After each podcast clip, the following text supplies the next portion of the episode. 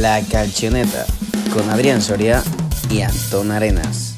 Wesh, wesh, puki puki Li ho zitti di tutti, guarda come stanno muti Zero snitch infami, non li voglio nel mio viaggio Metto la cintura, parte pronto l'equipaggio Saluta, salute, sventolo Bienvenidos a otro episodio de La Calchoneta con el post-análisis de la jornada 3 en Serie A y Serie B, qué es lo que ha pasado en el fútbol italiano este fin de semana y además con el inicio de la Champions, Europa League y Conference League con mucha representación italiana. Arrancamos.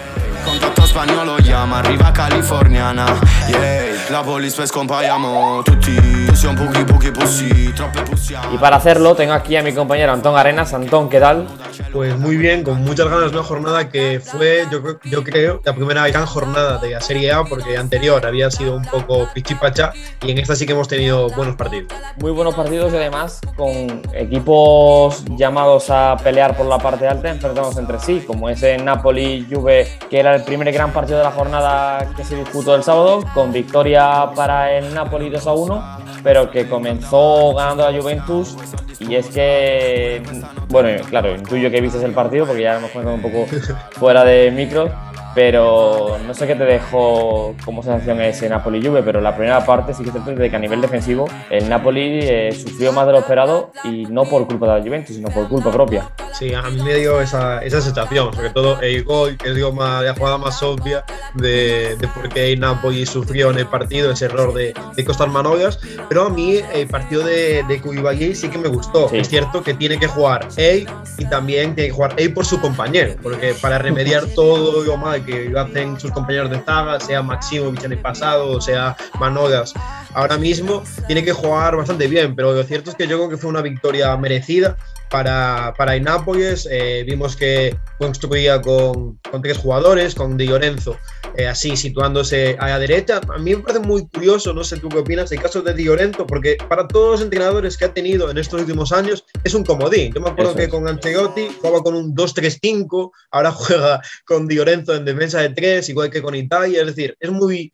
muy amoldable, un jugador que, que te puede hacer muchas funciones y también que sirve para eh, que, que los déficits de Mario Rui no se noten tanto. Sí, sobre todo porque además eh, Di Lorenzo, como tú has comentado, ya ha jugado algún que otro partido, sobre todo el curso pasado cuando el Napoli que usaba bajas en defensa de central y al final Mm. eh, yo creo que es positivo para primero el crecimiento del Napoli y segundo para de, de Di Lorenzo, perdón, y segundo para potenciar esas características de- del futbolista que un poco es parecida a la manera de construir como con Italia, ¿no? Que cuando Mm. es cierto que comenzó Florencio jugando la Eurocopa, pero después era parecido porque eh, a pesar de que Mancini proponía defensa de cuatro, Di Lorenzo se cerraba como tercer central y daba mucho, mucho carril eh, para, para Spinazzola. En el Napoli un poco parecido porque además por esa mano también está Insigne. Mm, evidentemente yo creo que Spinazzola es mejor lateral que, que Mario Rui Por y supuesto. que es mejor también defensivamente, pero me parece interesante esto de, de construir con tres desde atrás. También es cierto que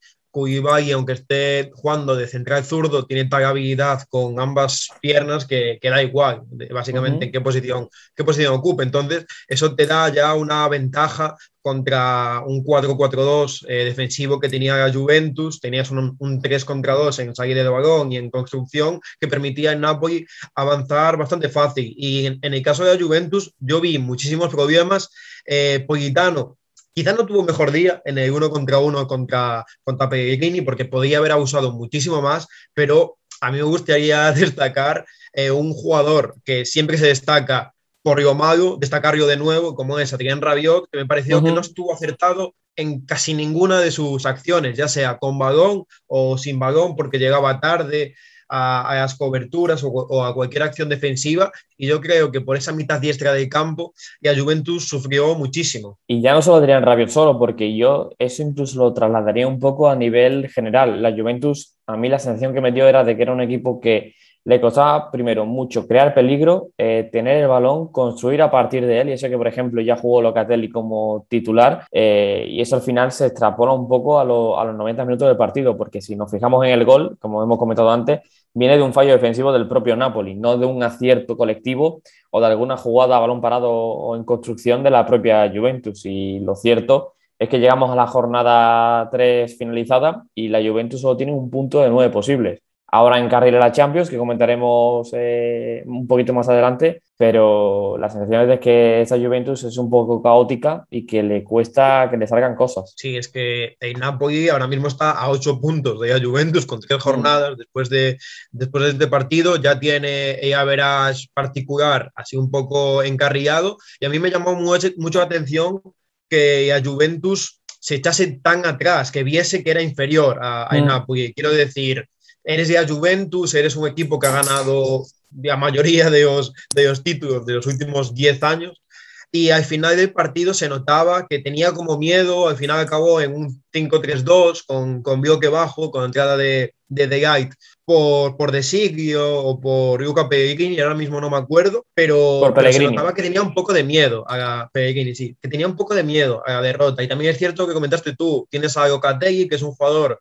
que en su faceta asociativa es muy bueno, pero tiene acompañantes a dos futbolistas como son McKinney Rabiot. Eh, Rabiot lleva unos años de vacaciones y McKinney no es un futbolista asociativo. Lo vimos brillar sobre todo llegando desde segunda línea y ocupando una disposición distinta a lo que ocupa un interior, mucho más de llegador, pero no tanto de peso con balón. Y es cierto también que tenía muchas bajas la Juventus. Yo creo que la baja de Federico Chiesa se nota muchísimo y más ahora que no está Cristiano porque el mayor competidor que tiene la plantilla de la Juventus es el italiano, eso es indudable, creo yo.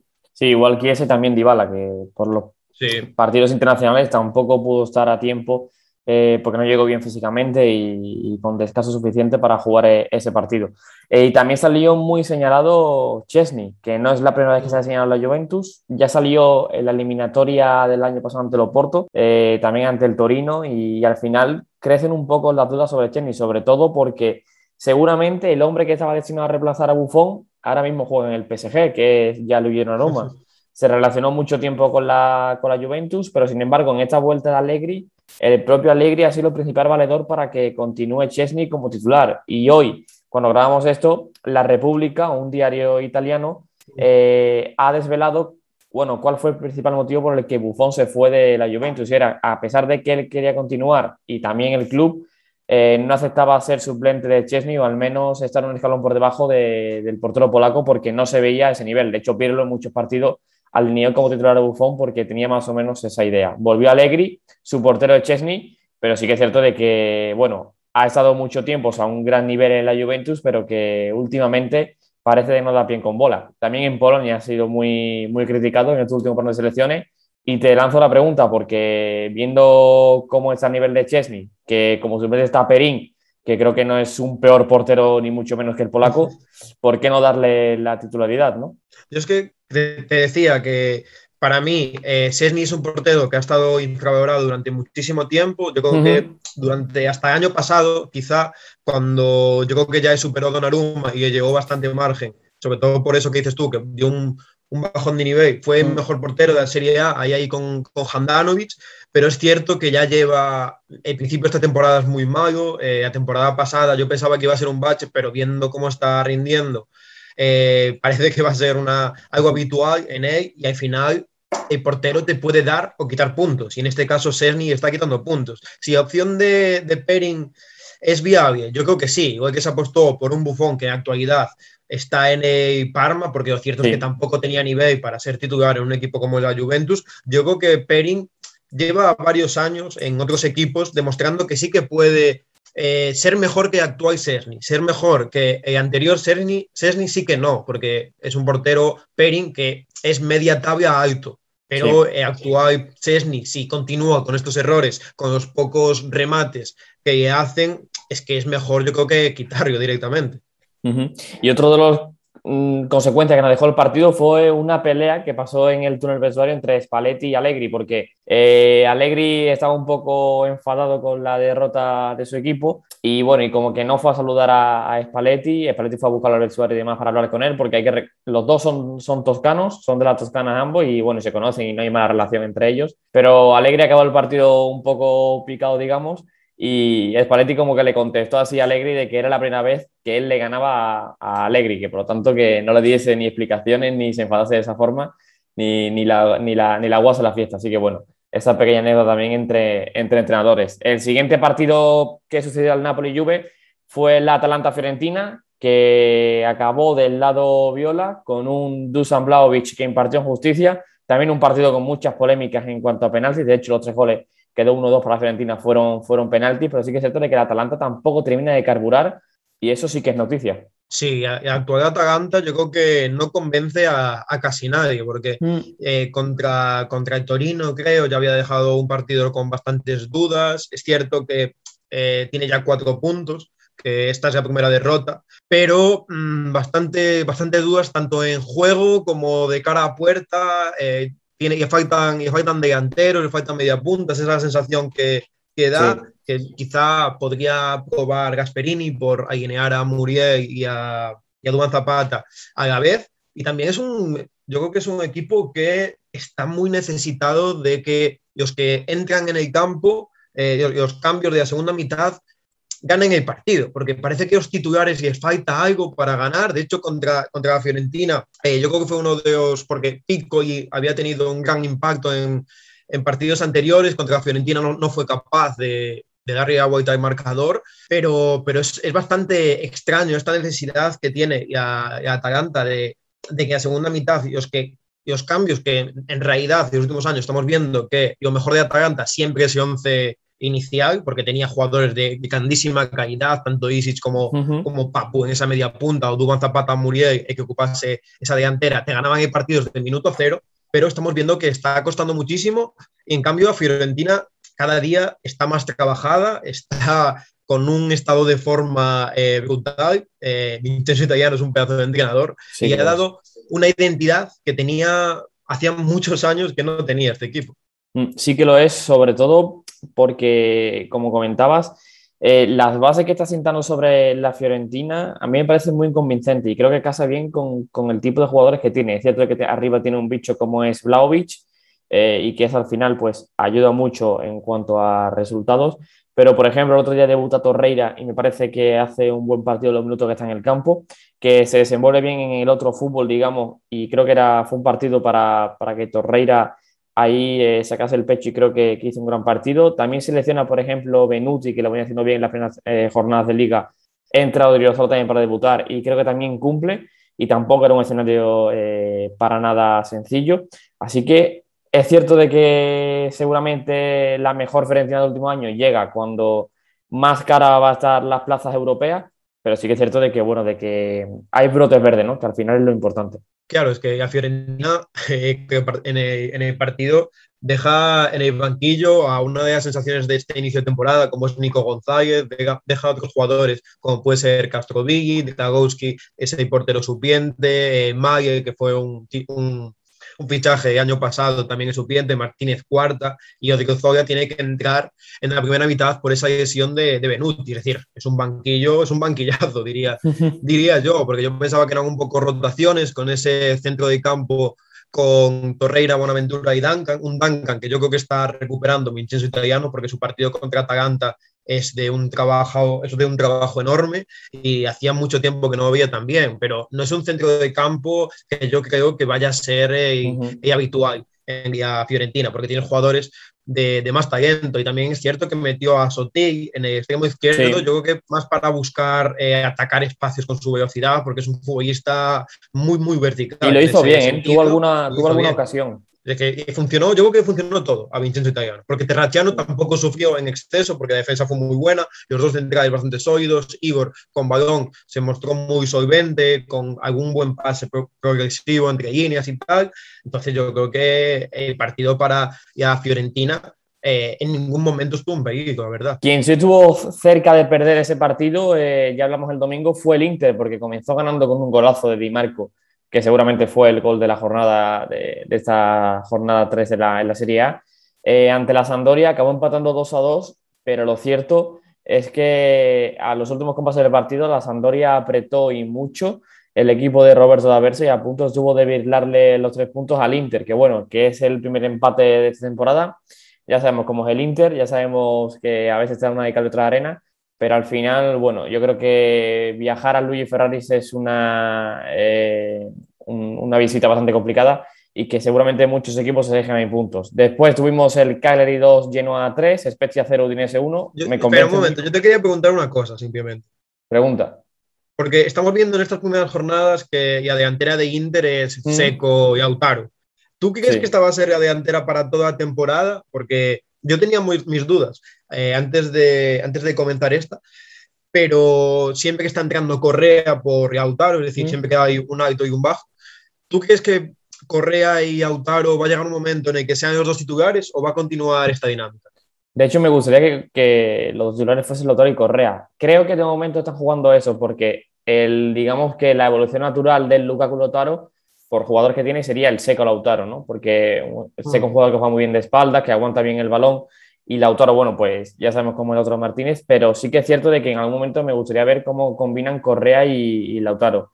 Creo que de momento no ha sido así porque me parece que a nivel físico Seco está un escalón por encima. Lautaro me parece que entre Copa América, para de selecciones, eh, Correa también igual, no llega tan bien físicamente y por eso igual aún Inzaghi no, no lo ha explotado. Pero, pero yo creo que en algún momento Lautaro Correa acabarán siendo los titulares. Es que al margen de que Correa ya haya dado la victoria contra el Verona, si mal no Mm. recuerdo, con ese, con ese doblete, Doblete. yo creo que no es un entrenador para, no es un, perdón, no es un jugador para jugar 20 o 15 minutos. Entonces yo creo que No. va a estar, va a estar entretenido ver por quién apuesta en cada partido Inzaghi desde Sí. un titular, porque no va a ser nada fijo, creo yo, vaya. Sí, no, de hecho, la, o sea, Correa acaba llegando al, al Inter porque Inzaghi lo pide. No creo yo que se, te vayas a un equipo para ser suplente, ¿no? A pesar de Claro, que claro. el salto es, eh, es un poco mayor el, el de la Lazio, pero Mm. yo creo que no te da para ser suplente. Y otra de las cosas interesantes, Di Marco jugó como eh, central zurdo, Perisic fue el, el carrilero, pero yo creo que Di Marco acabará jugando como carrilero, ¿no? Sobre todo teniendo en cuenta la temporada pasada en, en Verona, que fue buenísimo. Claro, claro, claro. En, Verona es cierto que también vimos algún partido de, Sí, de central izquierdo y creo que de hecho hay, hay algún partido que como central izquierdo mete, mete gol, pero teniendo de, de central zurdo a Unta y Bastoni, pues no necesitas, no necesitas más cosas. Entonces yo creo que Di Marco puede ser una alternativa, una alternativa como central zurdo, pero siempre y cuando para darle descanso a Bastoni porque está teniendo un crecimiento exponencial y después tienes a Perisic desde el carrillero, que es una opción más ofensiva y dependiendo del partido puedes, puedes ahí variar. Pero lo cierto es que a mí Perisic me está, me está gustando este, este inicio de temporada. Sí, a mí también. Tiene muchas opciones Inzaghi en su Inter. Y decía que el Udinese le ganó en su visita a la Spezia, que el Udinese me parece bastante convincente el inicio de temporada. De hecho, aún no ha perdido. eh, supo sufrir y creo que, a pesar de ser un equipo que ha perdido a Rodrigo de Paul, a Juan Muso, que seguramente sean sus dos hombres clave la temporada pasada, eh, sabe muy bien los jugadores que tiene en plantilla. No tiene un delantero goleador, aunque bueno, llegó Beto desde, la Liga Portuguesa y veremos a ver si puede ocupar ese rol. Eh, pero sí que es cierto que potencia muy bien a sus jugadores. Por ejemplo, Nahuel Molina, ¿no? Roberto Pereira, que seguramente sean los jugadores eh, ahora mismo más importantes de- del equipo. Me parece que el trabajo de Luca Gotti no es un equipo muy vistoso, pero sí que es cierto de que es un equipo que sabe lo que juega y bastante convincente, Antón. Sí, y es un equipo muy continuista, en el sentido de que has vendido a, a De Paul, pero el 11 titular es básicamente el mismo, son jugadores que se conocen, esquemas el mismo, y el entrenador es el mismo, un Luka Mm. Que llegó en una mala situación de, de equipo, se hizo con las riendas hace un par de añitos, y desde aquellas la verdad es que solamente ha ido para, para arriba, y a mí me sorprende un poco este, este inicio tan fulgurante, porque es cierto que que las sensaciones el año pasado fueron muy buenas, pero comenzar con siete puntos, habiendo empatado a Juventus y siendo a Juventus el único equipo que ha logrado anotarte gol, me parece muy, muy bueno. Eh, Yo creo que los partidos que vi, porque es cierto que este fin de semana no pude verlos, me pareció que era un equipo que en transición defensiva quizás es mejor de la, de la competición, porque corren todos hacia atrás muy bien, Ujú. eh, ocupan sus posiciones y consiguen evitar cualquier opción de contraataque o transición rival con una facilidad que pocos equipos tienen en la categoría. En ese sentido, es de los equipos más, más trabajados. Además, tiene un fichaje este, este verano en portería, como ese Ibestri, que lo venía haciendo muy bien en eh, Ellas Verona. Y, y la verdad, va con- no, no va a ser lo mismo, no va, no va a ser el mismo nivel que tenía en portería el año pasado, pero no es un bajón tan grande No, como podría suponer. Se han reforzado ahí bastante bien. Después el Torino le ganó 4-0 a la Salernitana, primera victoria del Torino. La Salernitana con el debut de Ribery eh, no levanta cabeza, o sea que, eh, bueno, va a ser una temporada bastante difícil y seguramente muy larga. Y después, otro de los grandes partidos de la jornada, Milan 2, Lazio 0. Eh, a mí el Lazio, Antón, me dejó muy frío. De hecho, esperaba una mejor puesta en escena del equipo de Sarri. No dominó el partido, no dominó el balón. El Milan, sin embargo, creo que siguió su guion establecido muy bien.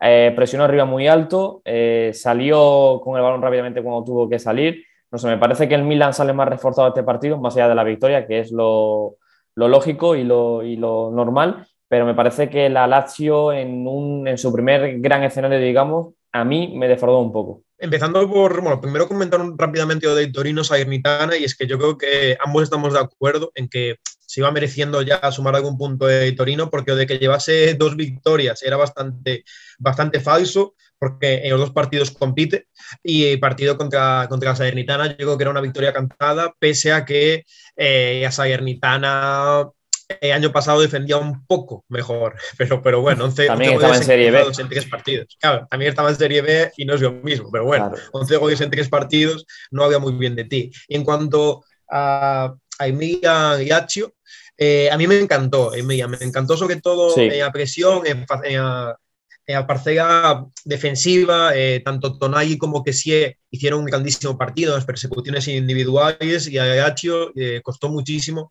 seguir jugando. Eh, a partir de la segunda mitad les costó un poco menos con esa con la posición de, de Luis Alberto un poco lateralizado, pero no conseguía crear ninguna ventaja de partida, no tenía ninguna vía en largo con Inmóvil, porque el trabajo de Tomori y Romagnoli, que siempre estaban pendientes de él para que no pudiese apoyar de espaldas, fue muy bueno. Y, también en Dayacho me pareció interesante que Felipe Anderson y Pedro estaban constantemente intercambiándose de bandas. Era bastante, bastante curioso eso y me pareció bastante interesante, pero un poco pobre las prestaciones de Ayacho en este partido, todo contrario al Milan, la verdad.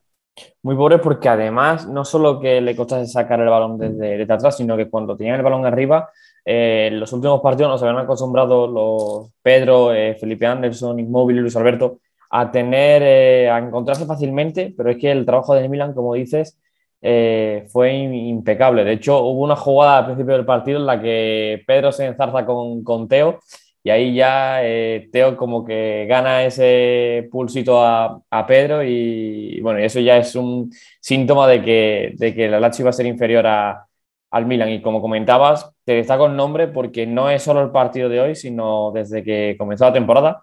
Eh, lo bien que está Sandro Tonali. ¿eh? El curso pasado fue muy difícil para él, no terminó de encontrarse en el Milan después de haber hecho una gran temporada en el Prezia en Serie A. Eh, pero sin embargo, esta temporada, lo cierto es que ese inicio es bastante estimulante. Está muy, muy bien Tonali. Es que de hecho, yo creo que hay algo que, que había muy bien de Tonali y es que en el partido contra Lazio, Benacer sale porque Bakayoko, que era, que era el suplente, se, lesiona porque había entrado porque sí que había sido titular, porque Benacer no iba a jugar ese partido. Y normalmente estamos viendo que, bueno, normalmente veíamos que cuando en Milan jugaba con Tonali era muy habitual que Benacer lo sustituyese o que sustituyese mm. a, a que sí y en este caso contra un rival de una entidad bastante alta, diría yo, como es Iagaccio, jugó el partido completo y durante los 90 minutos hizo una, una actuación muy, muy correcta, diría yo. Y es lo que dices tú, no solamente este partido, ese inicio de temporada, es Berrio por fin mucho más suelto después de esa temporada pasada que fue decepcionante y ver que defensivamente está trabajando muchísimo, con balón se siente cómodo, tanto en corto como en medio, como en largo pase, está bastante acertado y ese, ese centro de campo, esa, ese doble pivote que puede formar Emian con, con Benacer o con Kessie o con Tonali, la verdad es que si Tonali está a este nivel puede suponer un salto de calidad bastante, bastante importante. Y en cambio, Gaiachi, a mí me gustaría ver de titulares a Yachari y a, y a Zakani, porque no me está convenciendo Marusic, que ya es un futbolista que estas últimas temporadas no me convence en exceso, y Felipe Anderson no es lo mismo que, que Zakani. Eh, Pedro es mucho más académico por derecha y es algo que yo creo que Sarri puede mantener, aunque Pedro no tenga las posibilidades de, antaño, puede asimilar muy bien las ideas de Sarri y quizá lo mantenga por eso, pero yo creo que Felipe Anderson y Marswitch se deberían caer de, de 11 en un futuro cercano. Y además ese Milan nos dejó eh, un regreso que lleva mucho tiempo esperando y que nos alegramos de que, de que vuelva como es el del Latan Ibrahimovic, que además desde que ingresó al campo tardó siete minutos en hacer gol. En hacer gol. Por lo tanto, eh, bueno, lo de Ibrahimovic como que no tiene ya nombre, ¿no? El próximo mes va a cumplir 40 tacos y, y sigue liderando el Milan. De hecho, antes del gol había tenido ya una ocasión, si mal no recuerdo, y en el gol se estaba atando los cordones, ve que hay jugada buena y se va ahí a rival y al final anota. Es decir, es un delantero, mm, un delantero delantero, diría yo. Y es muy positivo para Milan después de, después de esta lesión que ha tenido, que de hecho hoy subía una imagen de cómo tenía cómo tenía el pie, creo que era ahora mismo, eh, a redes sociales, a Twitter, y ponía la fecha de, de cuando rodilla, se que operar era la y a fecha de partido. Y a rodilla, perdón. Y a fecha de partido. Es decir, hay un cambio y sí, Brutal. está todo en la cabeza, creo yo. Porque con esta edad no tienes nada que ganar, creo yo. Y además en el Milan no vas a ganar de gran cosa, no vas a ganar la Champions en el Milan actual. Pero es, tiene una mentalidad que igual no hay ningún jugador en la serie que tenga ahora mismo. Además, con, con nuevo look, bueno, con nuevo look, con esa trencita, sí, sí. ¿eh? Llamando la atención, un poco dos Raki. Bueno, ¿sabes a quién se parece? No sé si veías Dragon Ball, pero se parece a Tao Sí, Pai sí. Pai. Cuando, cuando lo vi. eh, Yo creo que a comparación de dos Raki está más, está más bien tirada, ¿eh? Porque a mí. Sí, ¿no? A ver, Tao Pai Pai, sí, sí, bueno, sí. Con el- si pones así bigotillo, tienes razón, sí. Sí. Bueno, o igual se parecen ellos a Ibra, seguramente. Se han inspirado en Ibrahimovic para hacer inspiraron en. Ibra. Eso es, y, y para hacer a, a Khal Drogo. Eh, además, Ibrahimovic no solo sacó de quicio a la Lazio, sino que además, eh, cuando pitó el final el, el- el árbitro, expulsó, entre comillas, a Mauricio Sarri, porque hubo una jugada, no sé si te diste cuenta, Antón, eh, la, última, la última jugada del partido, Lucas Leiva choca con Ibrahimovic, y Ibrahimovic como que lo coge del cuello, un poco para provocar al equipo rival, a, a la Lazio, ¿no? Y para imponer su ley, digamos porque están jugando en su casa, e iba ganando, había metido gol, era su vuelta y Ibrahimovic pues tenía que hacer de lo suyo. Y Sarri salió a protestar al árbitro muy, con mucha vehemencia y acabó siendo expulsado. Por lo tanto, Ibrahimovic sacó de quicio a, a todo el mundo. Sí, hubo, también había en una primera parte, creo que fue una acción en la que se encaran Pedro y, y Teo, si mal no recuerdo, Esa es. que justamente son los dos únicos que se pueden insultar en su idioma de, de origen. Pero bueno. Y esa, esa jugada de, de Ibra al final, pero el partido ya estaba un poco caideado, creo yo, Bueno, a y en de eso- de Pedro y Teo. Y en esa misma jugada, eh, o sea, mientras Sarri, el del banquillo de Milan y de Lazio se, se enfrentan, Ibrahimovic va a reírse con Pedro, que coincidieron en el Barcelona. Iban, o sea, los de Ibrahimovic, nada. eh, Coincidieron mucho tiempo, de hecho. Sí, sí, mucho tiempo. Bueno, intenso, que es lo que importa al final. Eh, y para cerrar el- la jornada del domingo, otro gran partido y de infarto, ese Roma 2, Sassuolo 1, que creo que fue un partido muy atractivo, de lo mejor hasta ahora en Italia, que además era el partido 1000 como técnico de José Mourinho, que al final, pues bueno, pues con victoria, que siempre sabe muchísimo mejor, pero con victoria en el último minuto, con suspense, con un gol anulado al Sassuolo en el 95, eh, partidazo, porque la Roma viene haciéndolo muy bien y porque el Sassuolo de Dionisi eh, ya nos deja pistas de que va a ser como el de Servi, muy atractivo, muy interesante Mm. y que iba a pelearlo en todos los campos. Claro, es que yo creo que el partido tuvo de todo. eh. Tuvo emoción, tuvo buenas salidas por parte de Sassuolo, buenas jugadas por parte de la Roma, tuvo un, un Lorenzo Pellegrini que hizo un auténtico partidazo.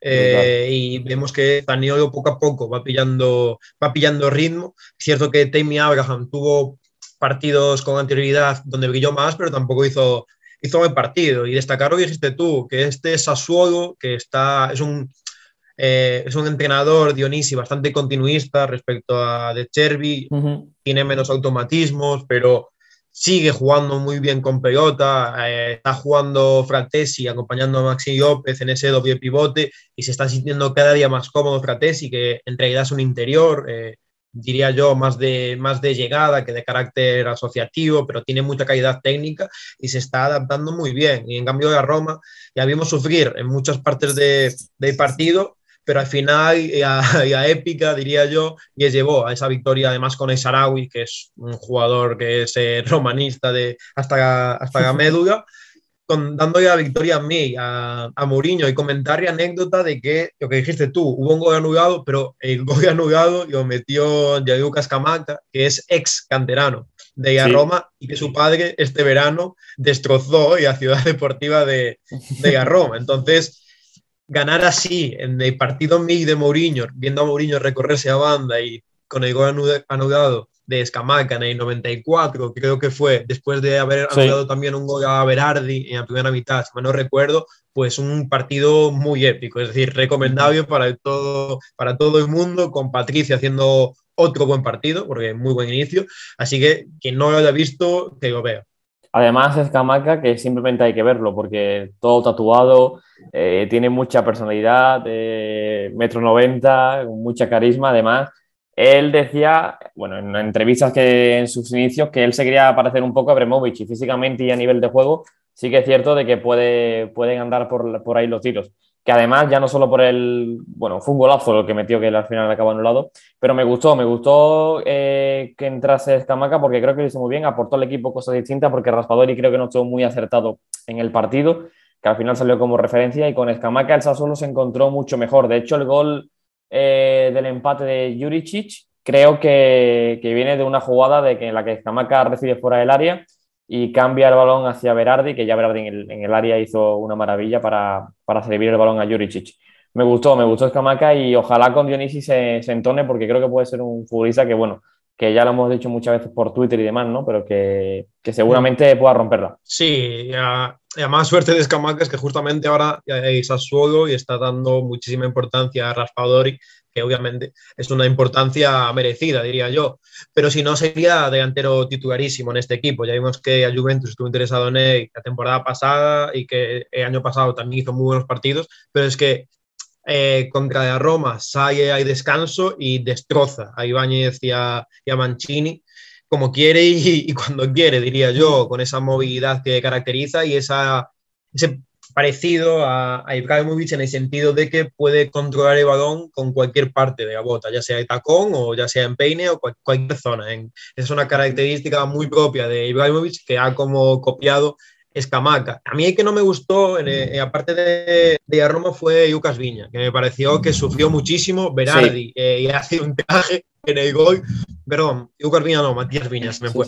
Eh, Berardi hace un traje en el gol y yo creo que, pese a haber sido fichado esta, este año desde Palmeiras, está siendo un poco decepcionante. Ahí a Roma tiene algo que, que cubrir porque ante otros equipos como puede ser el Napoli, que comentamos antes con Politano, que te va a estar constantemente buscando uno contra uno, va a sufrir bastante. Imagínate si, si ataca Chiesa, es decir, va a necesitar ayuda constante si continúa a este, a este bajo nivel, pero veremos si solamente son estas, estas jornadas iniciales donde lo cierto es que no está suponiendo a Roma ningún punto o es una constante en toda la temporada. Sí, yo creo que Matías Viña a nivel ofensivo creo que sí está haciendo eh, un buen filón para la Roma en estas primeras jornadas, pero a nivel defensivo sí que creo que le falta crecer mucho eh, en ese aspecto. Me parece que tiene condiciones para que la próxima temporada, dentro de temporada, sea un futbolista mucho más completo, pero sí que es cierto que cuando le, tocó, le toca defender, por ejemplo, a, Berardi, ¿no? que es un futbolista que te busca mucho, que mm. además es muy eh, experimentado y que con el balón se defiende muy bien, sí que es cierto de que sufre. Además, en el gol que mete Escamaca, que acaba siendo un lado, creo que también falla ahí en la marca, eh, me parece que, que, es él. O sea que sí que es cierto de que, de que, bueno, de que no fue el mejor partido de Matías Viña, pero bueno, al final con victoria. Y lo que nos deja un poco la tabla es que Roma, Milan y Napoli han sumado 9 de 9. Inter y Juve, que a priori son los principales favoritos para llevarse el título, no lo han hecho. Juve, Santón eh, que Roma, Milan y Napoli pueden aguantar ese pulso eh, a Juventus eh, o Inter hasta final de temporada? Es que viendo las sensaciones de Juventus en este inicio, la verdad es que es muy difícil pensar que sea candidato. Antes de comenzar, lo dábamos todo como candidato evidentemente, pero es que ya está a ocho puntos en tres jornadas y las sensaciones, porque podía ser que los resultados fuesen negativos, pero las sensaciones positivas. Y es todo lo contrario, los resultados son, son negativos, perdón, y las sensaciones también son, son negativas. Yo creo que cuando vuelva a Chiesa van a mejorar muchísimo, cuando, porque tiene muchas bajas, tienen también a Arthur, tienen un centro de campo bastante diezmado, que van a mejorar, pero yo veo bastante complicado, sobre todo porque Milan eh, se ha reforzado bien y ha recuperado al mejor Sandro Tonali, que me parece una de las mejores noticias para este equipo. E Inter, pese a empate esta última jornada, eh, continúa siendo candidato. Se ha reforzado bien este verano, pese a que se fueron, se fue Lukaku y se fue Conte, que eran básicamente las dos caras de, de equipo, pero se ha reforzado bien con Saihanoglu. Es cierto que es un futbolista muy regular, pero cuando, cuando es su partido, como decías tú eh, antes eh, fuera de cámara, es eh, Maradona cuando, cuando es su partido. Maradona turco. Así que yo, yo veo complicado, yo veo complicado, porque Napoli me está gustando también bastante. Yo confiaba un poco, poco en Spaghetti, diría, porque su etapa en el Inter, sobre todo como cuando termina, no me gustaba por juego, pero me está más gustando resultadista más que otra cosa, ¿no? Fue en el Inter. Sí, pero me está gustando mucho el juego Sí, de, sí, sí. de Acá- Napoli con sí, sí, Spaghetti. sí que es cierto. Sorprendente, diría yo. Sí, es cierto. me recuerda un poco al, al que tuvimos en Roma, ¿no? Porque eh, era un, un equipo que ganaba, pero que también con el balón convencía. Sí que de cara en Napoli, Mm. pues ha cambiado un poco ese último recuerdo que teníamos en, en el Inter. Sí, sí, es que además ya la victoria contra la Juventus, no sé si estuviste pendiente de las noticias, pero llega tras la derrota en un partido amistoso contra el Benevento. Sí, Que- 5-1, ¿no? Que perdió el Napoli. Sí, creo. sí, 5 5-1 creo. Sí. Que salieron a la calle a pedir la dimisión de, de, de de. Bueno, Nápoles Es ya sabemos que es una ciudad un poco caótica, o sea que Sí, sí, sí. Yo creo que ya, va- a venir muy bien al equipo después de ese show que montaron los fans de Nápoles por una derrota en un amistoso. y va a venir muy bien esta, esta victoria contra un rival directo como es la Juventus y alejarlo tan pronto de las posiciones de cabeza. Ujú. Vamos a repasar un poquillo lo que nos dejó de sí la Serie B, porque Brescia, Pisa y Ascoli empatan a nueve puntos también, pleno de victorias. Y te dije en el último podcast que tú nos dejaste que le echásemos un ojo a Darío eh, Saric del Ascoli, que bueno, ¿cómo le fue este fin de? Pues y fue bastante bien, la verdad. Y Ascoli sufrió para ganar porque como es un equipo que pese a los resultados que ha tenido, deja muy buenas sensaciones. Eh, y pese a que nadie conoce al Como si no fuese porque es un lago bastante famoso donde veranean los, los famosos, nunca mejor dicho, pues eh, el que salva el partido es el portero de, de Ascoli, pero me gustó bastante otra vez. Saric, con, ese, con esa capacidad de ser ambidiestro, comienza el partido como interior izquierdo y lo termina como interior diestro. También me gustó Boucher y Vidawi, que es un futbolista que lleva toda su vida, que es marroquísimo, no recuerdo, lleva casi toda su vida en Serie B, ha jugado un par de partiditos en Serie A, pero es un extremo delantero bastante hábil con la pelota, que te puede buscar muy bien el espacio, pero que erra una barbaridad en la toma de decisiones cuando tiene que defenderse la pelota. Pero este Ascoli no es casualidad que vaya, que vaya líder, como dijiste tú, con Brescia y Pisa, de la, Serie B. También vi Pisa y es un equipo que defensivamente eh, quizás es mejor de la, categoría. ¿eh? El Pisa tiene un central como el Maxi Ver que jugando con balón eh, puede ser de los mejores, seguramente. A mí me extrañó que no estuviese en Serie A ya, porque es del 97 y es un futbolista que te da un, un rango de pase muy, muy grande tanto medio como largo, muy acertado en ese sentido, y que vi que eh, Sassuolo, viendo sus problemas defensivos, podría haber incorporado, pero continúa en Serie B y continúa en un Pisa que veremos si es un proyecto real de ascenso o es para salvarse, como estos últimos años, diría yo. Uh -huh. Es el francés, estuvo el año pasado en, en el Kievo, ¿no? Kievo. ¿Puede ser? Sí. Sí, sí, sí, en sí. el Kievo. Uh -huh. Sí, buen centrado, o sea que, que bueno. Bueno, también de estar un año más en Serie B te ayuda igual a mm. bueno, a crecer, ¿no? A nivel eh, profesional. Pero bueno, 24 años sí que es cierto de que pueda el salto el año que viene. ¿eh? Hay que tenerlo en, mm. en, en la agenda. Es que si, si, mal no recuerdo, lo fichó a Sampdoria y después lo, lo, vendió. Pero no sé, no tuvo casi minutos en la Sampdoria, jugó un par de partidos y después lo vendió por, no sé si 300.000 o 500.000 al Kievo. Y después, cuando va en carrota de Kievo, se ha venido al Pisa y me parece uno de los fichajes de verano, Serie B. Uh -huh. Pues bueno, pues ahí a tenerlo en cuenta. Y ahora nos cambiamos un poco de tercio porque comienza la Champions, comienza Europa League, comienza la Conference. Así que vamos a repasar lo que tenemos esta semana. Tunnel, chiudi le gambe, lo sai che vinco. Plaza numero 10, sono Plazinio. Nel party siamo noi il party, ey. Non parli, impara a comportarti, ey. Da eh, Antón, yo espero que te hayas puesto un poco, un poco el traje de gala. Eh, smoking, corbata o pajarita. ¿O tú eres más de corbata o de pajarita? Yo soy de, soy de corbata, porque cuando iba a mi graduación me dijeron que la pajarita era de camarero. A mí, sinceramente, me pareció que se puede llevar en cualquier sitio y que es bastante formal, pero bueno, soy de corbata ahora mismo. Bueno, pues de corbata. Y lo importante aquí es que justo hoy que estamos hablando del podcast, es decir, mañana, hoy que lo escuchéis vosotros, martes, eh, comienza la Champions y lo hace con mucha presencia de equipos italianos. El martes arranca Villarreal-Atalanta y también Malmo-Juve. Comenzamos con esos dos partidos.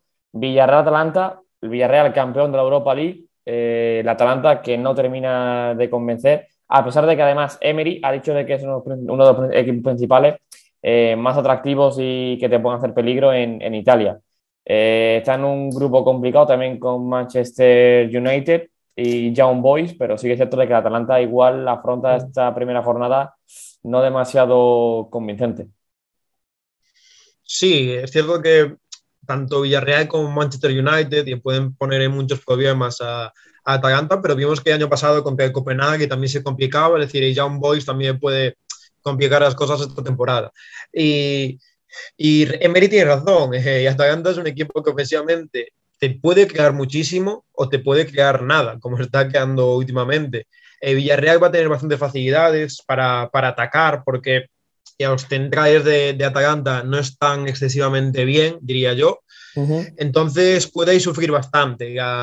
Y a Atalanta. Eh, ficharon a, a Demiral y de, a Juventus, pero por ejemplo este fin de semana contra la Fiorentina fue suplente y el único que está rindiendo bastante es, es Palomino, diría yo. Entonces ahí Villarreal puede hacer mucho daño al espacio, quizá juego directo domina mucho más eh, Atalanta por, porque los centrales eh, en el cuerpeo y en el juego aéreo pueden dominar, pero hay espacio y les puede costar. Y además que Atalanta es un equipo que puede que siempre toman muchos riesgos en la presión alta. Eh, entonces, el mm. Villarreal, si consigue girar y atacar espacios, eh, puede dominar el partido y puede llevarse un, un, resultado favorable, diría yo. Y ojo, porque ahí tiene el Villarreal a Gerard Moreno, que seguramente sea la principal ah, amenaza. Claro. Por lo tanto, que en un equipo como Atalanta que arriesga mucho y que, y que, bueno, que deja después mucho espacio atrás, veremos a ver cómo, cómo le va ese partido en su visita a Villarreal. El otro partido que se juega el martes es el Malmo-Juve. Recordamos el grupo de la Juve, Chelsea, eh, Juve, Malmo y Zenit. Bueno, rival a principio asequible, ¿no? Porque aunque hemos dicho que el Juventus, pues el inicio de temporada es bastante decepcionante y aunque las sensaciones sean muy malas, eh, la Juve tiene que pasar de grupo. Sí, la Juventus tiene que pasar de grupo y yo creo que de manera más o menos eh, sencilla, te diría.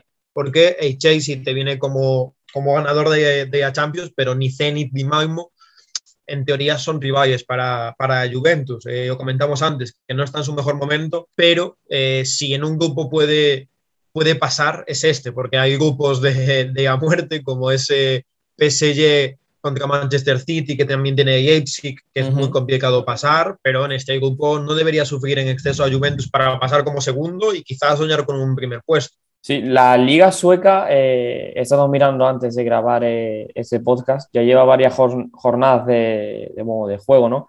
Comenzó en, en, en, ¿cuándo? En enero creo que comienza la, sí, en enero creo que comienza la temporada.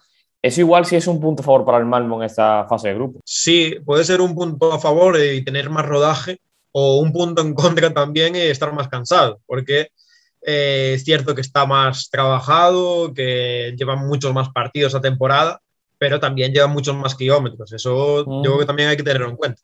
Uh -huh. El Malmo que en, su, en la competición local en Suecia no, no va primero, va cuarto a tres puntos del liderato. Así que bueno, tiene varios frentes abiertos para, -huh. para disputar esta temporada. Ya si nos centramos... Que, si mal no recuerdo, es el equipo de, de Ibrahimovic, ¿no? Sí, sí, el equipo de Ibra. Ya si nos centramos en el miércoles, tenemos otros dos partidos con equipos italianos, Liverpool-Milan e Inter-Real Madrid, partidazos. Yo tengo unas ganas de que llegue el miércoles, la verdad, además, viendo que hay también un Bayern-Barcelona en esta jornada de, de Champions, eh, vamos a disfrutar muchísimo de, de miércoles, uh -huh. creo yo.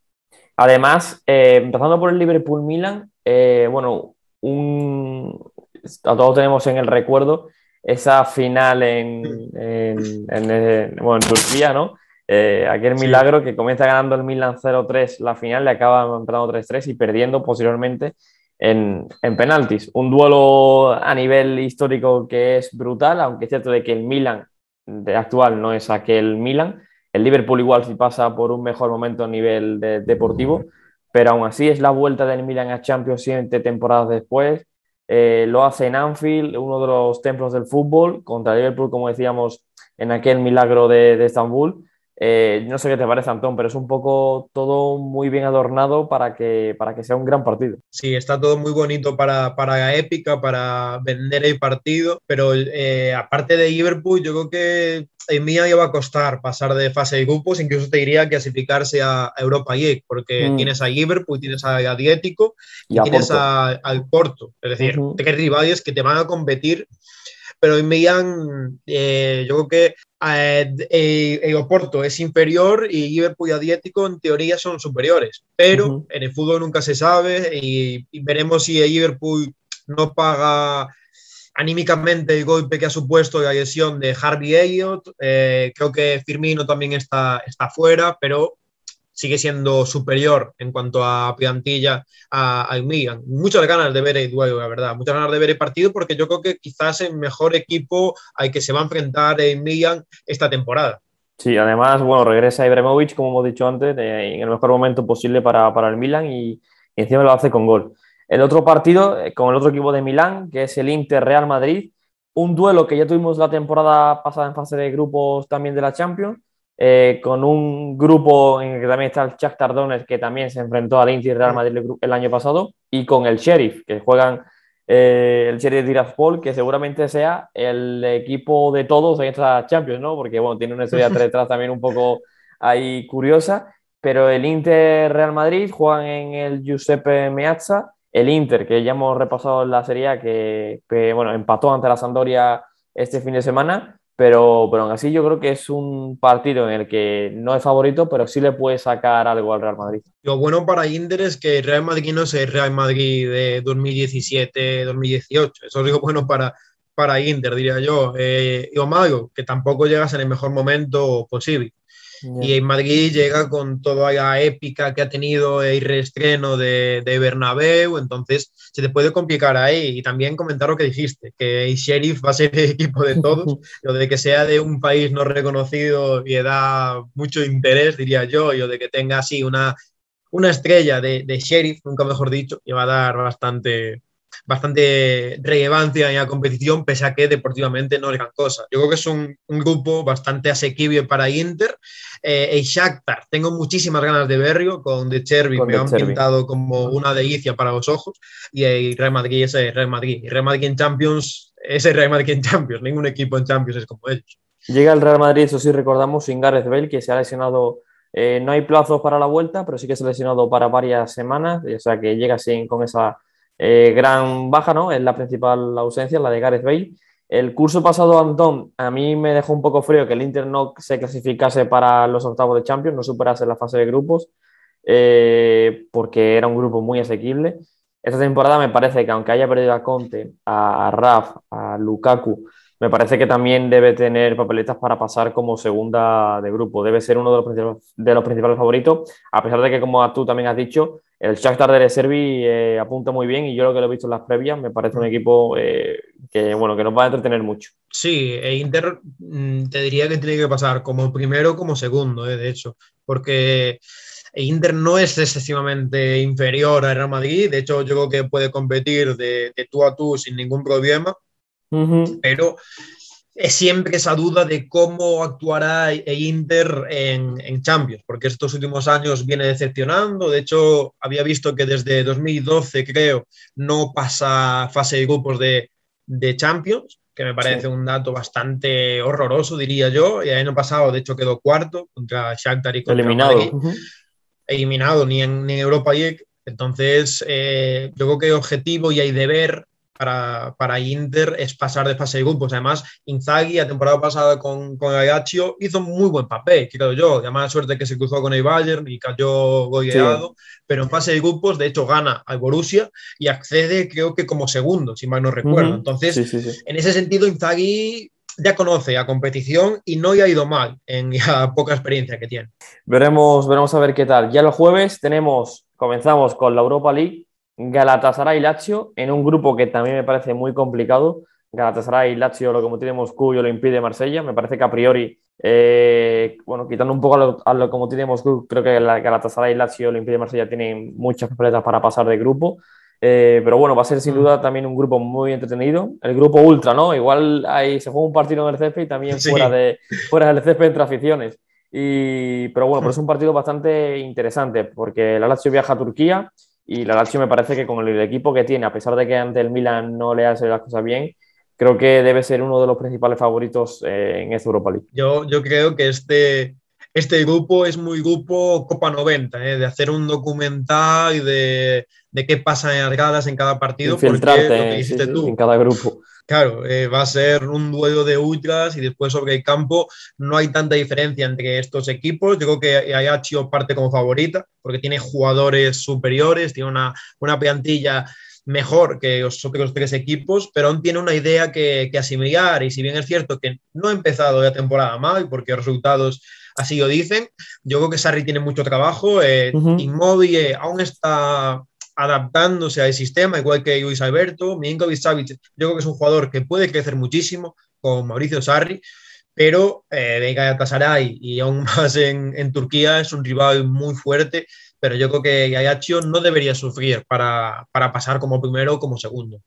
Y el otro equipo italiano que jugado también en la Europa League, que me parece que también va a ser uno de los grandes favoritos para, para esta Europa League, es el Napoli que en su grupo juega ante el Leicester y en su grupo está el Legia de Varsovia, Leicester, el propio Napoli y el Spartak de Moscú. Creo que Leicester y Napoli son los que son favoritos, pero me parece que también es un grupo engañoso, sobre todo por los desplazamientos que tiene que, que realizar. Creo que viajar a, a, Varsovia es un desplazamiento que se puede complicar y lo mismo con viajar al Spartak de Moscú. Y sobra decir también viajar al, al, al estadio del Leicester, que es donde debuta. Me parece que se enfrentan los dos favoritos primero del grupo y bueno, va a ser un duelo bastante, bastante interesante, ¿no? Un poco con sabor casi a Champions. Sí, yo creo que hace unos años nos dicen que este, este grupo es este grupo, este enfrentamiento es Bombo 2 contra Bombo 3 de Champions y no sé lo creemos. Este Leicester claro. Napoli, lo dijiste tú, los dos máximos favoritos de este grupo y aquí hay Sparta de Moscú, están ahí un peidaño por detrás y habrá que ver cómo se desempeña el, el Napoli de, de Spaghetti porque viendo que la Serie A podría ser un objetivo, porque es cierto que el nivel ha bajado y que Napoli, digamos que se ha mantenido, porque Inter y Juventus son peores que, el año pasado, pero Napoli no ha sufrido una, una baja muy importante. Entonces, puede competir a Serie A, así que veremos qué prioridad le da a Europa League, porque lo que dijiste tú, pueden ser uno de los máximos candidatos, además viendo que, que los equipos de la Premier suelen tirar esta competición hasta octavos, hasta cuartos de final, no suelen arriesgar, y después ya sí que ponen a los buenos. Entonces, veremos si el Napoli intenta competir esta Europa League, porque de hecho tiene una Copa de la UEFA, entonces es una competición que, que ya han ganado y que no creo que es importe repetir. Uh -huh. En esa rotación que plantea me parece muy interesante. Igual vemos con muchos minutos a, a Ounas, que el otro día jugó ante la Juventus mm. un, un, tramo del, del, partido, bueno, jugó todo el segundo tiempo. Eh, y a mí lo cierto es que me convenció bastante. De hecho, me, o sea, me, me pareció de lo más positivo del Napoli. Mm. Es que además, si mal no recuerdo, coinciden en el campo Insigne, Ounas y Politano que son los que Eso es, sí, porque entra por él más, quiero recordar, sí, sí. porque sustituye a uno del sí, centro sí, del campo. Y, y mejora muchísimo, mejora muchísimo a Eumans. Y después ya, ya entra Zielinski, minuto 70, 75, pero vimos a, a unas actuar muchísimo por dentro y es algo que no, no estamos acostumbrados, sí, diría yo. Es, Siempre o sea, ha sido un extremo, uh -huh. regateador, uno contra uno, pura verticalidad, pero por dentro lo que dijiste tú, eh, lo hizo muy bien y yo creo que fue uno de los motivos por los que el Napoli remonta ante a Juventus. Así que si yo consigue sí. rescatar Spaghetti, es un fichaje, básicamente. Sí, estoy de acuerdo, porque bueno, siempre ha sido como esa promesa eterna, ¿no? Nunca ha terminado sí. de, de, romperla en Nápoles.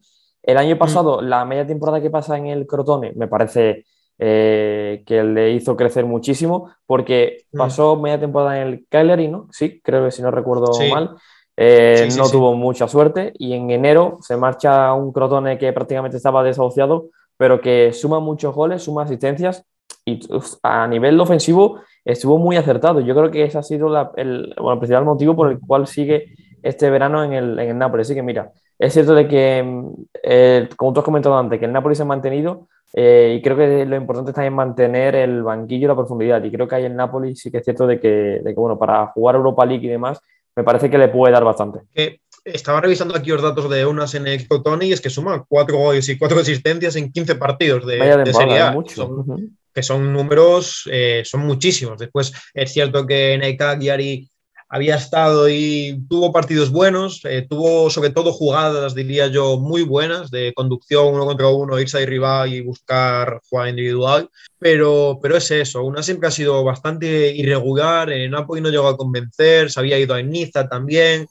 y yo creo que esta cesión que dices tú ahí con Tony ha venido muy bien, sobre todo para ganarse la confianza del técnico y al final ha jugado dos de tres partidos en esta temporada. sí, sí totalmente. Y el jueves también echa a rodar la fase de grupos de la Conference League y ahí tenemos al primer representante de la historia de la Conference League, como es la Roma de José Mourinho. Eh, juega ante el CSK de Sofía en el Olímpico. En ese grupo está, te lanzo los nombres, Antón, CSK de Sofía, Bodo Glim y Soria Luhansk, eh, junto a la Roma. si mal no recuerdo. Eso es. Eh, que creo que ya estuvo, bueno, no sé si jugó Champions o Europa League. Europa League 100%. Champions no sé. Es que a mí me suena que, que, ganó o que quedó segundo hace un par de temporadas en sí, sí, sí, puede ser, porque, porque además es, es reciente. Pero el primer partido es, mm. es, ante el CSK de Sofía. Y es cierto de que, bueno, al igual que los terceros clasificados en fase de grupos de Champions van a Europa League, los terceros clasificados de Europa League van a, a la Conference. Pero sobre el papel, y tal y como viene jugando la Roma y demás, me parece que es una obviedad de que la Roma, junto al Tottenham seguramente, sea el principal favorito para a día de hoy llevarse la conferencia. Así que, eh, sea como sea, tiene que ser uno de los principales animadores de, esta nueva competición. Sí, a ver, el grupo, yo creo que dentro de lo fácil que podría ser para Roma, y ha tocado un grupo complicado porque el Bodo Glimt, que es un equipo de Noruega, eh, se están haciendo, se está, trabajando el fútbol bastante bien en, esa, en los equipos nórdicos, en Noruega y en Dinamarca sobre todo, entonces puede darle alguna alguna sorpresa a, Roma, pero en general es un equipo de Roma bastante superior a la competición. Tienes otros equipos como, como el Gent, pero también tienes bueno, hace Almar, pero en general es de los equipos que no deberían estar en esta competición como ocurre con el Tottenham, básicamente.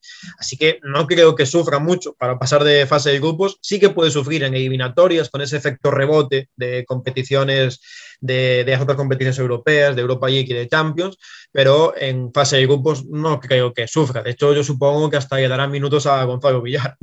Sí, yo creo que, que, bueno, que al igual que comentamos como con el Napoli, me parece que será la Europa League una, una competición en la que rotará mucho.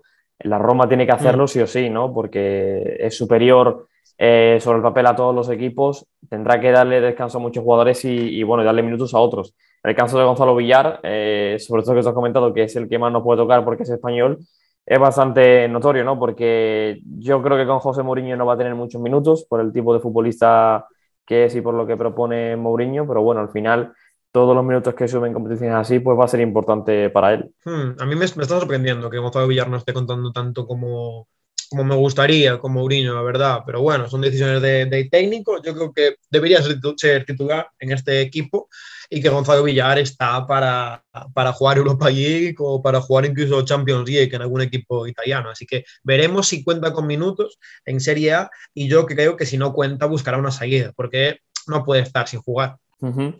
Eh, así que bueno, eh, veremos a ver qué, qué, es lo que nos para esta semana en competición europea. Será una semana muy cargada de partidos. ¿eh? O sea, son siete, siete, equipos italianos los que juegan en competición europea. Por lo tanto, una semana bastante intensa, pero que, como decimos, muy apasionante, con partidos muy interesantes. ¿A ti cuál es el que más te llama, Antón? Aunque bueno, ya me has dicho ante pistas, imagino que con cuál te quedas. A ver, si, hablamos de, Europa League, yo creo que ese Leicester Napoli es muy interesante porque son dos equipos que te pueden proponer un fútbol bastante, bastante divertido y un partido bastante, bastante divertido, pero el Inter, Real Madrid, verdad, y Liverpool Milan me dan muchísima curiosidad. Y lástima que sean a la misma hora los dos partidos, pero eh, sobre todo Liverpool Milan, por lo que comentábamos, que tiene esa magia de ese sabor a, pasado, ese sabor a final europea, que por desgracia para el Milan mm, está complicado repetir en, en actualidad, o en menos esta temporada, pero muchas ganas de ver a Milan en, en Champions y con buen equipo que tiene. Bueno, pues ahí queda apuntado, así que estaremos muy atentos a lo que ocurra. Antón, muchas gracias por estar aquí otra vez acompañándome. Nos hablamos pronto y nos emplazamos para el próximo podcast, que el viernes tendremos otro. Así que muchísimas gracias. gracias a ti. Lo que, lo que dijiste, semana de muchísimo fútbol, semana de vuelta de Champions League, que es algo que todos disfrutamos muchísimo y a ver el máximo fútbol posible, diría yo. Eso es, a vosotros muchas gracias por escucharnos. Eh, recordamos que podéis suscribiros en cualquier plataforma que nos escuchéis, Evox, Spotify, eh, Apple Podcast, Google Podcast, para no perderos ningún episodio. Y el viernes volvemos aquí con todo lo que nos ha dejado la competición europea, la previa de la próxima jornada de Serie A y todo lo que ocurra en el fútbol italiano. Así que os mando un fuerte abrazo y chao. Nos vemos. Sono nato furbo, non hanno trovato prove. Troppi di diamanti mi hanno congelato il cuore. Non ho più rimpianti, non ho manco più rancore. Non si sente più rumore. Yeah. Urlo ma non c'è più niente. Yeah. Vuoi sapere che sapore? Yeah. Avere tutto, avere niente. Yeah. Yeah. Oh nena.